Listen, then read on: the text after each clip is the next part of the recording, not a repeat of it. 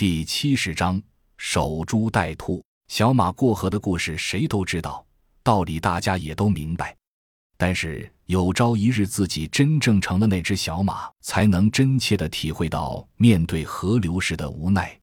生活中没有 S L 大法，也没有重启键，有的只有胜负。而在末世里，进一步深化成了生死。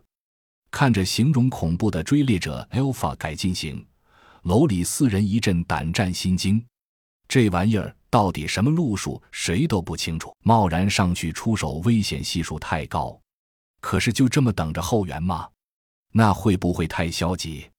如果被保护伞这几个人借机跑了，再去哪里找他们呢？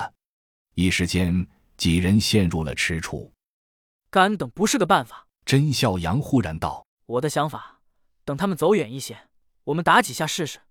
你们说呢？” V 零零二，好吧，现在都称他二姐。嗯，他二姐跟着表态说：“同意，只要是活物，不存在杀不死的。”只是有多耐打的问题。B 零零七，嗯，参照二姐模式，被称为小七，的确顺口多了，不是吗？小七接着说：“楼下已经设置了几重埋伏，如果他们硬闯还炸不死的话，我觉得我们至少有转移的机会。”洛奇最后补充：“我只想知道，这些癞蛤蟆刀砍上去之后会不会喷粘液啊？”众人一阵恶心，不过紧张的气氛也冲淡了不少。几人相视一笑。甄孝阳打出手势，与他二姐两人端枪再次来到窗户边，其他两位猛男则端着微声冲锋枪在楼梯口处警戒。那三只癞蛤蟆迈着夸张的八字步，一会儿功夫已经晃出去三十米。两名狙击手轻轻慢慢打开了窗户，没有发出一点声音。谁知道这种鬼东西听觉怎么样？慢慢探出了枪口。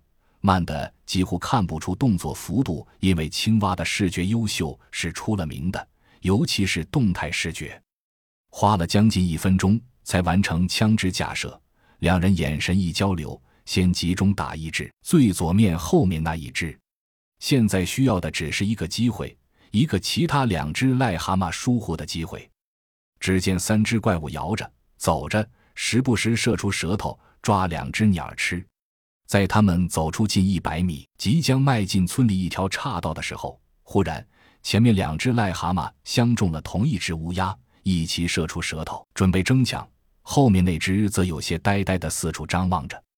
机会，真正的高手不用提醒，几乎是同一时间，噗噗两声轻响同时响起，两枚灼热的子弹划过长空，向着落后癞蛤蟆的三角脑袋飞射而去。如果命中，应该可以击毁他的脑部中枢，但不知是否二人错觉，在这短短的三分之一秒都不到的时间里，